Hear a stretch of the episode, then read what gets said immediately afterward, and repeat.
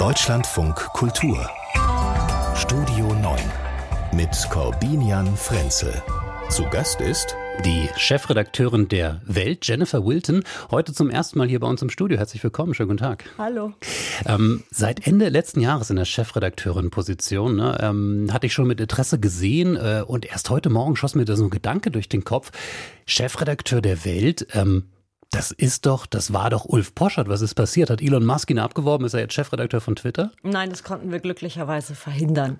Ulf Poschert ist nach wie vor da und wir haben ja das Glück, nicht nur eine Tageszeitung zu haben, sondern auch eine Wochenzeitung, die Welt am Sonntag und ein Fernsehsender, Welt TV. Und das alles zusammen ähm, hat jeweils einzeln einen Chefredakteur und einen drüber und der ist Ulf Poschert. Okay, das heißt, Sie kümmern sich vor allem um die Zeitung. Exakt. Alles klar. Ähm, wir kümmern uns hier heute um die Themen des Tages, schauen darauf. Ein Tag, der ja leider überschattet wird von der Nachricht aus Hamburg, von den tödlichen Schüssen in der Gemeinde der Zeugen Jehovas dort. Acht Menschen ähm, sind gestorben, das ist bekannt. Es gibt aber viele offene Fragen, von denen einige jetzt bei einer Pressekonferenz beantwortet werden, die in diesen Minuten beginnt, ähm, an diesem Freitagmittag. Unsere Landeskorrespondentin, die ist dort und wird uns später hier berichten. Ähm, Frau Wilton, ähm, wie hat Sie diese Nachricht erreicht? Also ich war gestern Abend auf einer Veranstaltung und ähm, habe eine Weile nicht aufs Handy geguckt. Und als ich dann geguckt hat, hatte ich schon äh, von einem Reporter von uns ähm, eine E-Mail dazu. Also das war relativ bald, ich würde sagen noch vor zehn, deutlich mhm. vor zehn. Und das war natürlich eine sehr äh, schockierende Nachricht, weil sich dann ja sofort sehr viele verschiedene Szenarien vom inneren Auge aufbauen. Das ist ja genau das Problem. Und gerade wenn man erstmal diese ersten Meldungen hat und nicht weiß, was ist eigentlich auch der richtige Begriff, Amoklauf, muss man von einem Anschlag ausgehen. Man weiß von Schüssen. Ähm, wir sind jetzt ein kleines bisschen weiter, aber wie gesagt auch noch nicht wirklich vollkommen ähm, darüber informiert, was dort passiert ist, wer vor allem auch diese Tat begangen hat.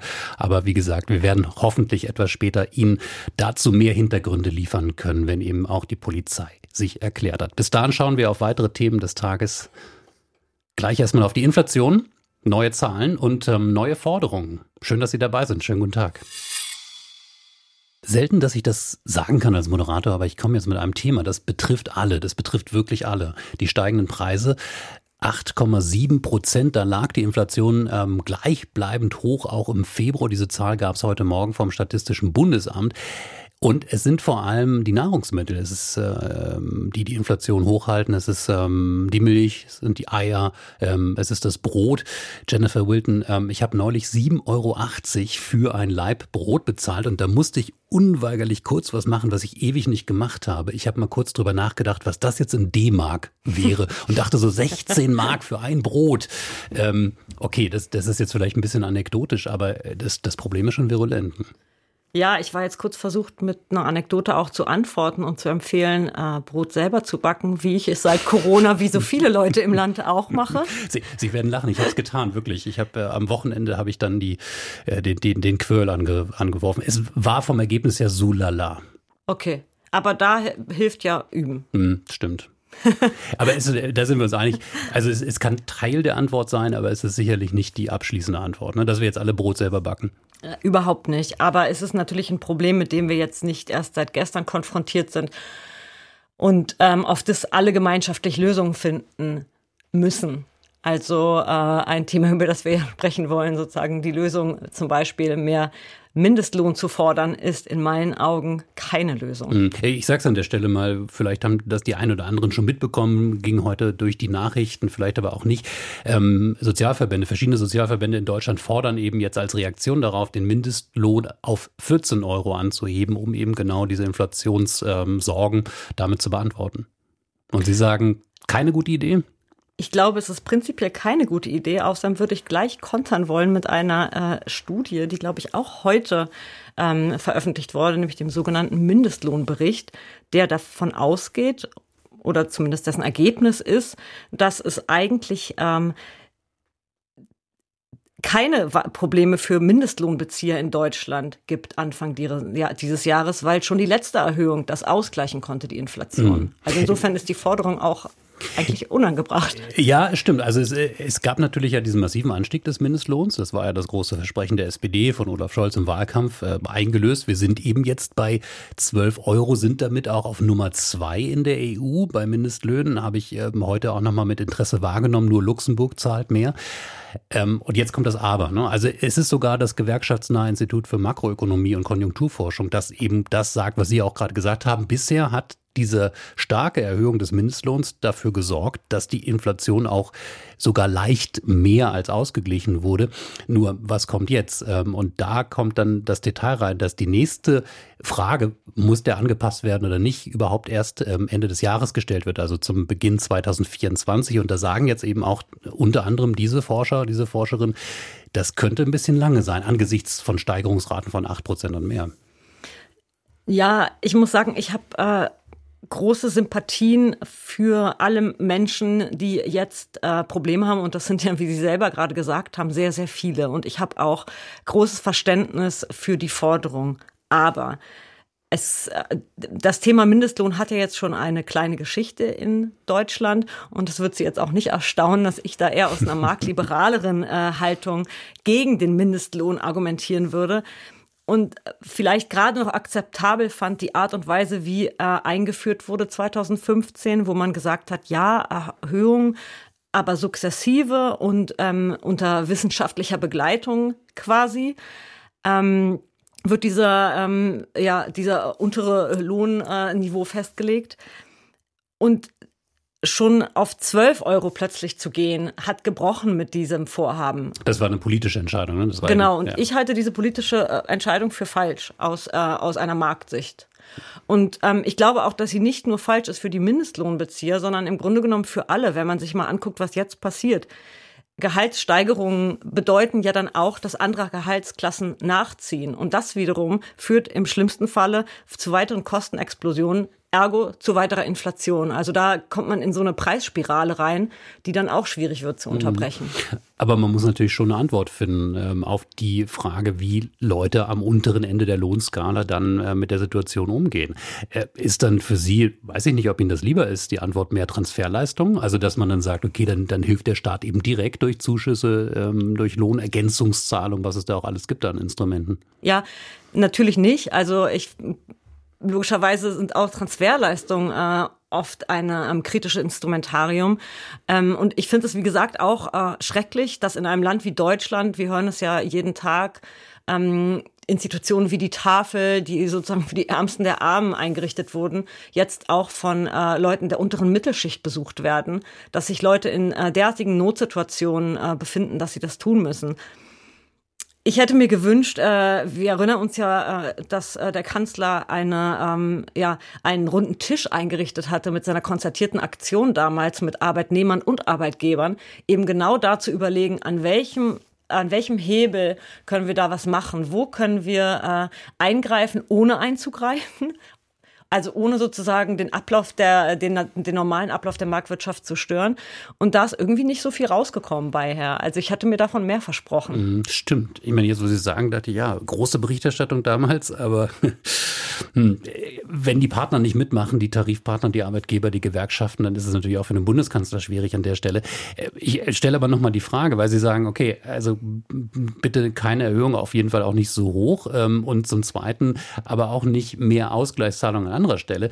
Bleibt aber unterm Strich dann äh, die bittere Nachricht, ähm, dass diejenigen, die eh schon, wie gesagt, am unteren Ende der Skala sind, dann halt noch weniger haben. Das heißt, die Lösung ist im Prinzip über eine Vergrößerung der Armut? Eine Größe, Vergrößerung der Armut kann ja nie wirklich die Lösung sein. Aber ich denke mir auch, ähm, wozu, wozu mache ich Treffen, wozu äh, lade ich Experten ein? Also es muss ja eine Möglichkeit finden, sozusagen im Rahmen einer ähm, sozialen Marktwirtschaft Instrumentarien gegeneinander auch abzuwägen. Und ich glaube jetzt sowohl der erste plötzliche Sprung bei dem Mindestlohn, also wie gesagt, das vorher war ja auch ein Kompromiss, mhm. ähm, mit dem viele mitgehen konnten. Warum jetzt dieser Sprung und warum dann die Forderung nach dem nächsten, als mal zu gucken, Stichwort Transferleistung, an welcher Stelle kann man vielleicht gezielt Unterstützung schaffen? Mhm. Also da ist ja auch äh, so einfallsreiches noch nicht gekommen von der Regierung oder von den ähm, von bestimmten Verbänden. Aber vielleicht so als ein Versuch des Mittelwegs an dieser Stelle. Die Kritik ist ja auch, dass ja wirklich quasi nur einmal im Jahr geschaut wird, äh, wie haben sich die Dinge entwickelt angesichts dieser jetzt ja dann doch stabil rasanten Inflation. Die gute Nachricht ist, sie nimmt nicht noch mehr zu, prozentual, aber sie bleibt eben auf dem hohen Sockel. Ähm, dass man dann sagt, so wie das andere Länder machen, ich habe gelernt, die Niederlande machen das, Frankreich, Belgien, dass man eben nicht einmal im Jahr schaut, sondern in engeren Taktung, wie wir anpassen müssten, um dann natürlich vielleicht nicht politisch motiviert, sondern eher wirklich aus diesem Kreis der Wissenschaftlerinnen, der Wissenschaftler, dieses Expertengremiums, aber um dann Antworten zu finden. Ja, also ich glaube, wir können uns sicher einigen in dem Punkt, äh, dass diese Mindestlohnkommission, die eingerichtet wurde, wieder äh, stärker zu Rate gezogen wird. Die CDU ist auf der Suche nach Grundsätzen. Ähm, der Diskussionsprozess in der Partei über ein neues Grundsatzprogramm hat gerade begonnen. Gestern Abend mit einer ersten Regionalkonferenz in Pforzheim. Ich habe gestern hier an dieser Stelle mit der Autorin Julia Friedrichs über die sozialpolitische Ausrichtung gesprochen, wohin die Reise der Union da gehen könnte. Ähm, Friedrich Merz, der Vorsitzende, hat in der Hinsicht gestern Abend auch nochmal ein interessantes Bild aufgemacht. Nicht, dass die Vermögenden enteignet werden, sondern dass diejenigen, die kein Vermögen haben, die Chance bekommen, in einem der wohlhabendsten Länder der Welt eigenes Vermögen zu bilden und dies insbesondere so zu bilden, dass sie ein gesichertes Alter vor sich haben dürfen und keine Sorgen haben müssen. Das war Friedrich Merz gestern Abend bei der Regionalkonferenz. Ja, wie stellt sich die CDU auf? Was ist Konservatismus heute? Jennifer Wilton ist bei mir Chefredakteurin der Welt und interessanterweise wurde Ihnen vor kurzem genau diese Frage gestellt äh, im Journalist, also in der Zeitschrift ähm, des Deutschen Journalistenverbandes. Ähm, was bedeutet für Sie konservativ, Frau Wilton? Ich finde diese Frage eigentlich fast immer ein bisschen zu groß. Die Frage ist sehr, sehr groß. Und ich fand sie auch zu groß, als sie mir da sozusagen gestellt wurde. Aber sie ist natürlich auch total interessant, weil ähm, wir beschäftigen uns ja eigentlich die ganze Zeit damit, mit der Frage, was ist heute rechts, was ist heute links, funktionieren diese Kategorien noch? Die CDU muss sich zwangsläufig damit beschäftigen, denn sie vereint ja nicht mehr so viele Leute hinter sich, wie es einmal war. Also sie will eine Volkspartei sein. In, tatsächlich kann man das inzwischen ein bisschen in Frage stellen bei einigen Wahlen. Insofern, ähm, sie will aber auch eine konservative Partei äh, sein, wenn man allen ihren ähm, Sprechern folgt. Insofern ist es eine Frage, die sie sich stellen muss. Mhm, obwohl ich immer von allen äh, CDU-Granten dann sofort im Ohr habe, dieses, diesen Dreiklang. Also klar konservativ, aber eben auch liberal und natürlich auch, das will man den anderen nicht überlassen, sozial. Ne? Ja. Ne? Also das ist ja, aber vielleicht ist das natürlich auch genau diese ähm, Wunder, ähm, vielleicht auch Mogelpackung Volkspartei, ne? wo man im Prinzip alles in sich trägt und letztendlich das dann auch in der Tagespolitik entschieden wird, wo gerade das Pendel hinschlägt. Absolut. Also mir hat eigentlich am meisten Angst gemacht, was die äh, stellvertretende Generalsekretärin in diesen Tagen gesagt hat. Sie hat nämlich gesagt, die CDU möchte cool werden. Oh. Davor habe ich ehrlich gesagt ein bisschen Angst. Und ich weiß auch nicht, ob das der so Unique Selling Point ist.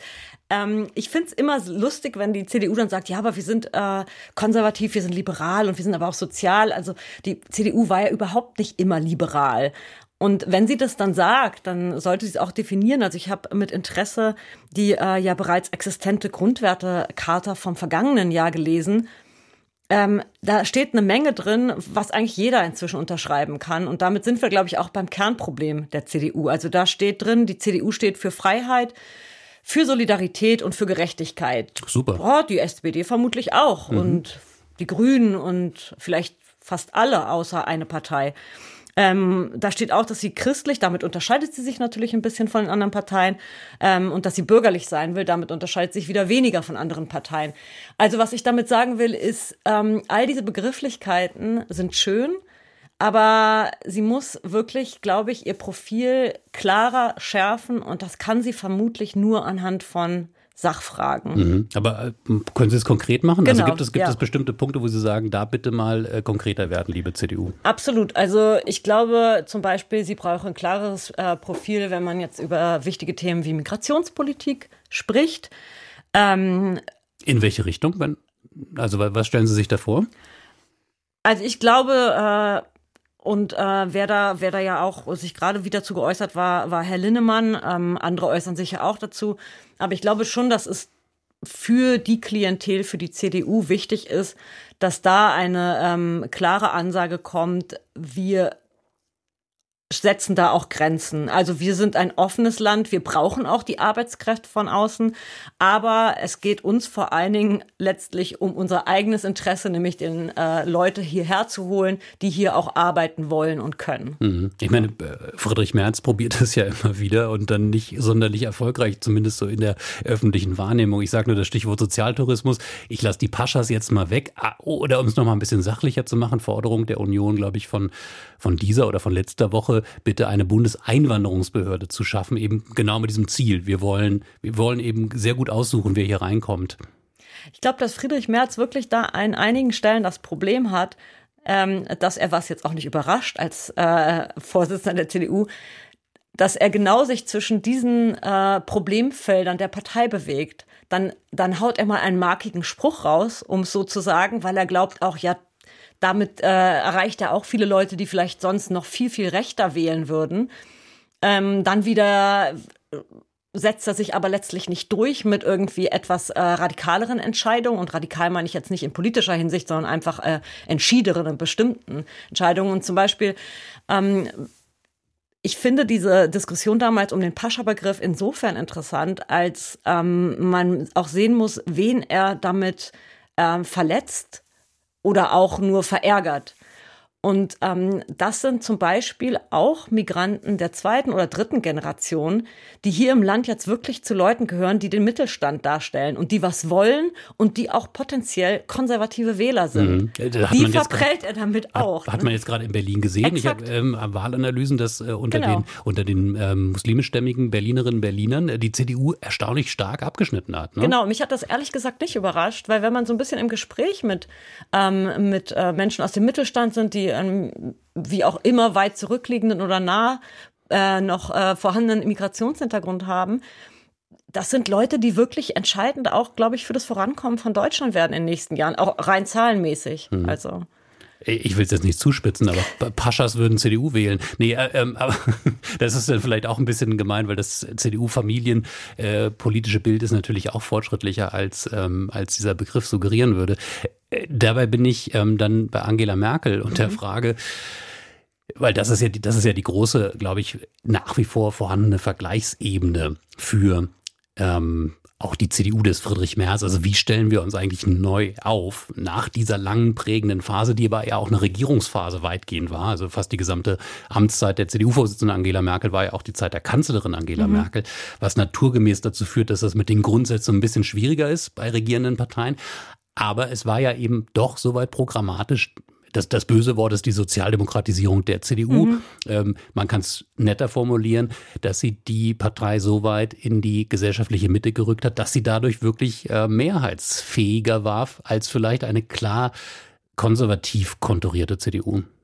Ja, ich glaube, daran bestehen wenig Zweifel, dass das äh, ist, was passiert worden ist. Aber jetzt in der Opposition hat die CDU halt schon die Chance, auch zu sagen, wir gucken jetzt mal, was unsere Themen sind ähm, womit wir uns unterscheiden. Wir sind jetzt nicht in einer großen Koalition, wir müssen nicht viele Zugeständnisse machen.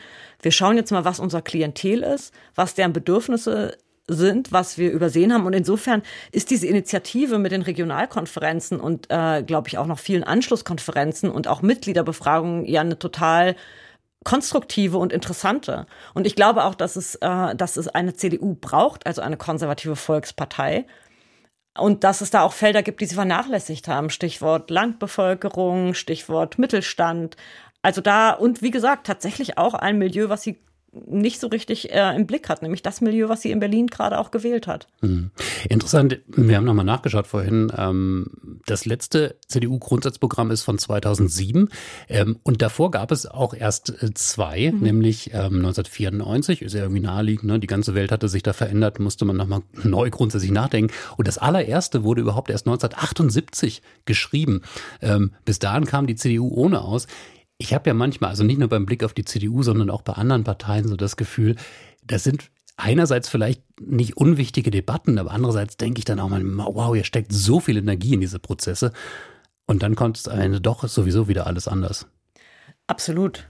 Ähm, weil dann kommt die Tagespolitik mhm. und dann kommt die Entscheidung und dann kommen die Umfragen Und darauf reagieren natürlich Politiker mehr, als äh, das jetzt mit der mit ihrer Fibel durch die Gegend laufen. Und ähm, man muss natürlich auch sagen, die Konservativen haben zudem wirklich noch das, Pro das Problem, dass sie ja nicht auf äh, die, der Grundlage einer, ja, einer Philosophie fast bauen. Also dieses, diese Frage, was ist konservativ? Die Antwort hat sich ja im äh, Lauf der vergangenen Jahrzehnte und fast schon Jahrhunderte verändert. Es gibt da keine Programmatik. Also, und das ist natürlich äh, eine Schwierigkeit, mit der sie auch konfrontiert sind. Es gibt eine politische Reise heute, eine wichtige politische Reise. EU trifft USA, könnte man verkürzt sagen. Also Ursula von der Leyen, die EU-Kommissionspräsidentin, ist am Abend unserer Zeit bei Joe Biden, beim US-Präsidenten. Ähm, Jennifer Wilton, Chefredakteurin der Welt, ist bei mir. Ähm, tja, wenn alles gut wäre, dann könnte man sagen, das ist so der, der Gipfel des Westens, ne, der mhm. sich da mhm. trifft. Aber es ist ja nicht nicht komplett alles gut. Ne? Wir haben da so ein kleines, kleines Handelsproblem äh, zwischen diesen beiden ja an sich ähm, auch lange der Idee des, des freien, des offenen Handels ähm, verpflichteten und verbundenen ähm, großen Partner EU und USA, weil, das muss man jetzt mal sagen, die USA vor allem anfangen, wieder ordentlich protektionistisch zu denken. Ja, absolut. Also wir sind ja eigentlich gerade dabei, unser transatlantisches äh, Verhältnis auf, in politischer Hinsicht zu sagen, wir sind so richtig dicke Partner. Und ähm, auch die USA, gerade äh, in der Person von Biden, ähm, gibt sich und ist de facto ja auch wirklich ein Transatlantiker. Und ähm, mit Blick auf die Ukraine ist da auch eine äh, feste und wichtige Partnerschaft. Aber äh, da gibt es halt noch dieses kleine Abkommen. Und ähm, ich glaube, Ursula von der Leyen fährt heute, aber da war schon eine relativ frenetische Reiseaktivität auf anderen Ebenen mhm. in den vergangenen Monaten zu beobachten. Und ich weiß nicht genau, wie viel die gebracht hat. Also Brüssel gibt sich heute zuversichtlich.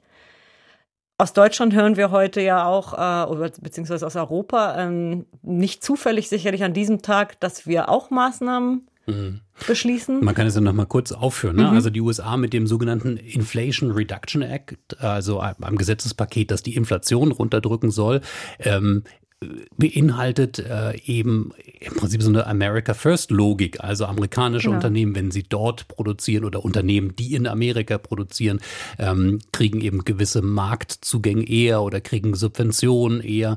Ähm, und in der Tat, äh, jetzt sozusagen im Gepäck noch äh, vor der Abreise hören wir aus Brüssel, dass dort jetzt an das Beihilferecht ähm, rangegangen werden soll. Das klingt erstmal so technisch, ähm, aber das ist letztendlich eine ganz wichtige Sache innerhalb der EU gewesen, mhm. um sicherzustellen, dass die EU-Staaten erstmal untereinander sich nicht gegenseitig immer quasi die, die Unternehmen wegsubventionieren, also durch, durch möglichst äh, tolle Zuschüsse irgendwie so, so einen Wettbewerb aufbauen, sondern dass man es wirklich dem Markt überlässt. Und jetzt eben ähm, die Ansage von Seiten der EU, okay, wir lockern das, mhm. äh, liebe Mitgliedstaaten, ähm, wenn jetzt ein Unternehmen da irgendwie in Schieflage gerät, dann dürft ihr auch ein bisschen mehr dazugeben geben.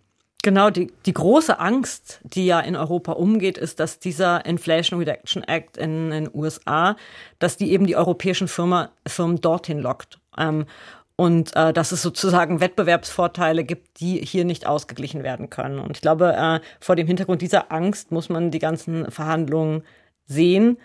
Ähm, und dieses riesige äh, Paket, ich glaube, ich überlege gerade, das sind, glaube ich, 369 Milliarden, mhm.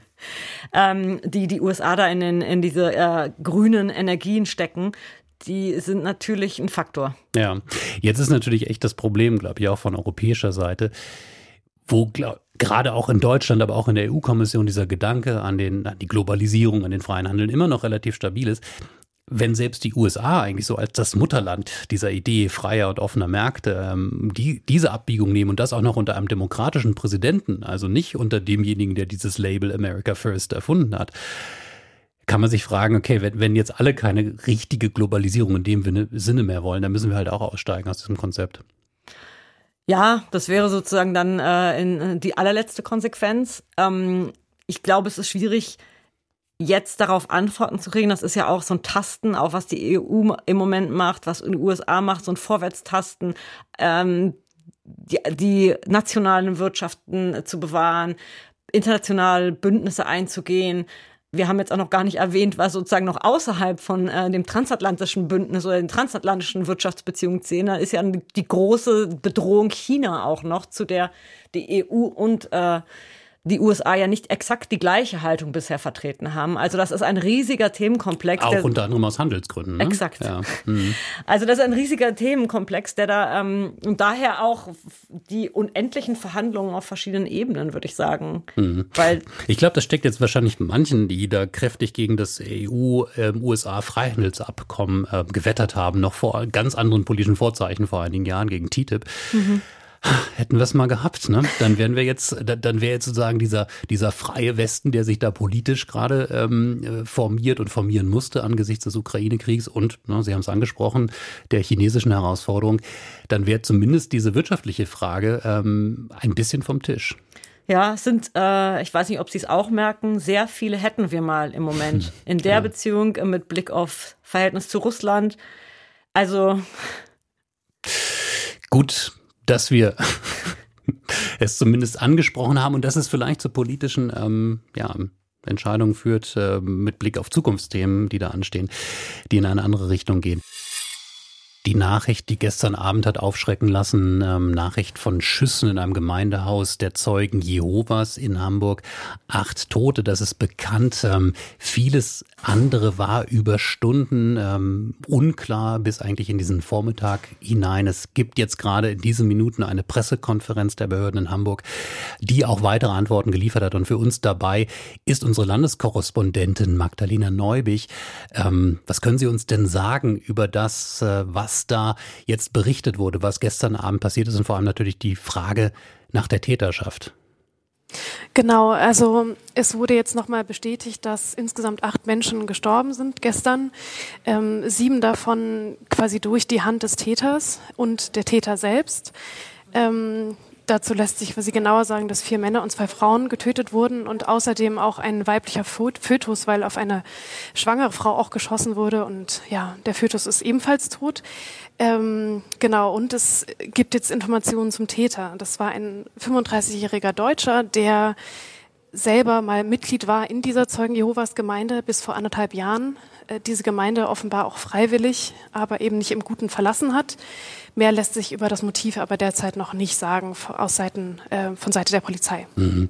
Wie ist das zu einem Ende gekommen? Ähm, hat der Täter sich selbst auch getötet? Wurde er von der Polizei, die dann vor Ort war, ähm, überwältigt? Was weiß man darüber?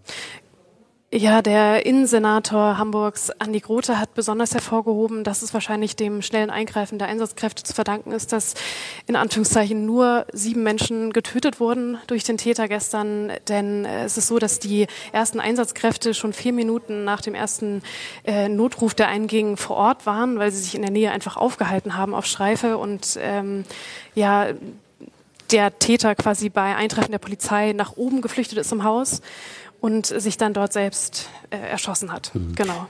Jennifer Wilden, wir haben am Anfang ähm, unseres Gesprächs schon drüber gesprochen, auch ähm, über die journalistische Herausforderung in solchen Situationen, weil man ja erstmal, wenn man auch diese Nachrichten kriegt, wie einfach auch erstmal nach, nach der Suche nach dem richtigen Begriff ist, ja. Mhm. Wo, worüber redet man? Also mhm. muss man, Sie haben es mir vorhin auch äh, gesagt, ne, die, die erste Befürchtung, die natürlich dann auch immer im Raum ist, ist es ein Attentat. Ähm, jetzt weiß ich gar nicht, ob man so eine Abstufung machen kann, dass wenn man weiß, okay, ist es wahrscheinlich doch eben dann eher der Amoklauf geworden, dass es dadurch dann irgendwie auch weniger schlimm ist? Also es ist natürlich sowieso schlimm, wenn so viele Menschen äh, zu Tode kommen. Ich glaube, wir hatten lange nicht mehr ein Ereignis, wo von der Hand eines anderen Menschen so viele äh, Menschen zu Tode gekommen sind in Deutschland. All diese Begriffe, Amoklauf, Terroranschlag und so weiter und so fort sind natürlich genau definiert und deswegen muss man als Journalist gerade sehr vorsichtig sein in der Lageeinschätzung. Und natürlich ist ein Amoklauf im Zweifel genauso schlimm wie ein Terroranschlag. Ich glaube, der Unterschied ist vielleicht nur, dass ein Terroranschlag ähm, insofern noch eine breitere Wirkung hat, als dass er gleich noch viel, viel mehr Leute in Angst versetzt. Hm. Das wäre meine Frage auch nochmal nach Hamburg zu Magdalena Neubig, unserer Landeskorrespondentin, wie sehr auch die Stadt erschüttert ist, wie Sie das wahrnehmen ähm, durch diese Tat. Ja, auf jeden Fall. Also Andi Grote, der Innensenator, hat auch gesagt, also wir haben in Hamburg zwar schon einiges erlebt, aber ähm, den Verbrechen dieses Ausmaßes gab es schon einfach wirklich Jahrzehnte nicht mehr. Ähm, ja, entsprechend ist die Betroffenheit sehr, sehr groß. Und ähm, ja, es stellen sich natürlich in solchen ja, Anlässen immer wieder die gleichen Fragen. Wie kam der Täter an die Waffe? Wie, wie konnte sowas passieren? Wie können man sowas in, in Zukunft besser verhindern? Weiß man dazu ähm, schon ja, mehr zu dieser die Frage? Um. Ähm, Frau, Frau Neubich, weiß man dazu schon mehr, äh, mhm. wie dieser Täter zu der Waffe kommen konnte? Ja, tatsächlich war er Sportschütze und hatte auch legal eine Waffe im Besitz. Ähm, es gab tatsächlich ja, den tragischen Umstand, dass äh, es schon anonym die Waffenbehörde darauf hingewiesen wurde, dass er eine, die, also nicht diagnostizierte psychische Krankheit habe und man das quasi überprüfen sollte, ob er die Waffe tatsächlich besitzen darf. Das haben die Behörden auch gemacht. Und bei dieser Überprüfung sind aber eben keine Hinweise irgendwie auf psychische Erkrankungen aufgefallen und es gab auch sonst keinerlei Beanstandungen und daher wurde ihm die Waffe auch nicht entzogen, weil nur so ein anonymes Schreiben quasi nicht dafür ausreicht. Mhm. Ja, und da muss jetzt die Behörde selber nochmal schauen, ob man das irgendwie anpassen kann oder nochmal verschärfen muss, auch die Eingriffmöglichkeiten der Polizei und der Behörden in solchen Fällen die, die dort angegriffen wurden, die Zeugen Jehovas, das ist ja auch eine, eine, ähm, ja, eine, eine Gruppe, die, glaube ich, viele kennen, sei es durch äh, Auftritte in der Fußgängerzone, ähm, ähm durch die, die Missionsarbeit. Äh, eine Gruppe, über die man wahrscheinlich aber auch an vielen Stellen gar nicht so viel weiß. Äh, Magdalena Neubich, hat, hat sich denn, haben sich die Zeugen Jehovas selbst auch bereits geäußert? Also soweit ich weiß, in Hamburg noch nicht dazu. Also man muss natürlich davon ausgehen, dass die, die Gemeinde an sich einfach traumatisiert war. Da waren gestern äh, um die 50 Menschen anwesend bei dieser Veranstaltung. Ähm, viele nach wie vor in psychologischer Betreuung, die das alles mit anleben mussten aus nächster Nähe. Ähm, ja, also man hatte sich gleich von den Behörden erkundigt, ob es noch andere Orte gibt in Hamburg, in der sich Zeugen Jehovas aufhalten könnten, um irgendwie Schlimmeres zu verhindern, weil ja anfangs auch nicht klar war, ob es mehr als einen Täter gibt. Äh, dem war nicht so, aber ja, also es hat sich nur Zeugen Jehovas quasi die, die deutschlandweite so gesehen Organisation dazu geäußert und natürlich ihr tiefstes Mitgefühl den Menschen in Hamburg ausgesprochen. Magdalena Neubig, vielen Dank für diese Information aus Hamburg äh, nach dem Amoklauf, äh, den es dort gegeben hat in einer Gemeinde der Zeugen Jehovas mit ähm, acht Toten insgesamt. Ähm, die Pressekonferenz läuft gerade in diesem Moment. Vielen Dank, dass Sie für uns da rausgekommen sind und uns auf den Stand gebracht haben.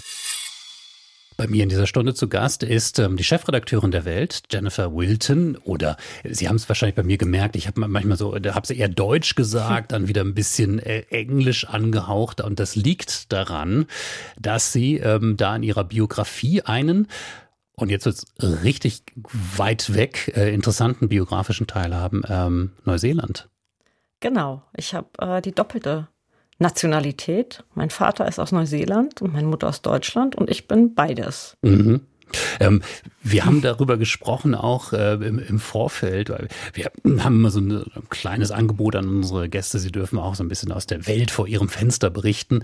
Ähm, und das jetzt mal global betrachtet, äh, haben Sie ein interessantes, eine interessante Beobachtung mitgebracht, dass so diese, diese, dieses Hoffnungsbild Neuseeland für viele, ne, wahrscheinlich weil es so weit weg ist und weil es so tolle Sachen, so tolle Bilder produziert. Also natürlich denken viele so an Herr der Ringe, mhm. so diese wunderbaren Landschaften. O oder wenn man es ein bisschen politischer fassen will, ähm, ihre, ihre sage ich jetzt, ne, aber gut, wenn sie die Staatsbürgerschaft haben, ihre gerade zurückgetretene Premierministerin, mhm. äh, Jacinda Ardern, hat mhm. ja auch äh, viele beflügelt, so im, im Hoffnungsbereich. Absolut. Wobei ich sagen muss, also das Übliche ist natürlich, dass jedem diese wunderbaren Bilder, wunderbare Natur, verstärkt jetzt noch durch äh, die genannten Filme, ähm, dass es da so ein Sehnsuchtland ist, ist klar.